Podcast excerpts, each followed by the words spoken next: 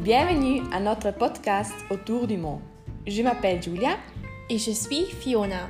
Aujourd'hui, nous parlons des cultures et leurs plats typiques. En Chine, vous avez sûrement des règles qui sont différentes de nôtres. As-tu un exemple? Oui, en Chine, il y a plusieurs règles qui sont différentes de celles de la Suisse. Par exemple, avec les manières à table, ce qui est considéré comme impoli en Suisse et un signe en Chine que la nourriture est bonne. Ah, intéressant.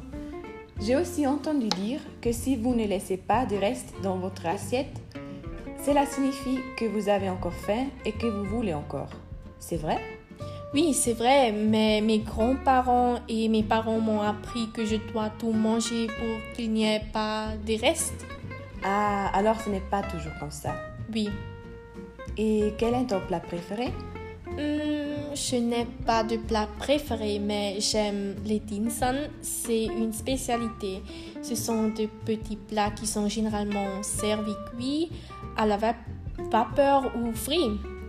Euh, et quel est ton plat préféré? Mon plat préféré en ce moment, c'est la parmigiana. Ce sont des aubergines avec une sauce tomate garnie avec des mozzarella.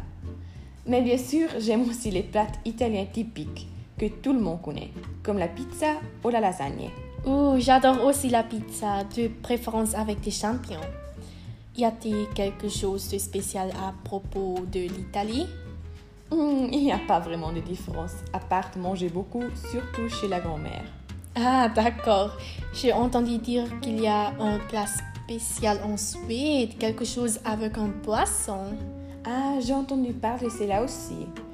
Tu veux dire sustremi? Ah, C'est un poisson mariné, n'est-ce pas? Oui, c'est vrai, ça m'est revenu.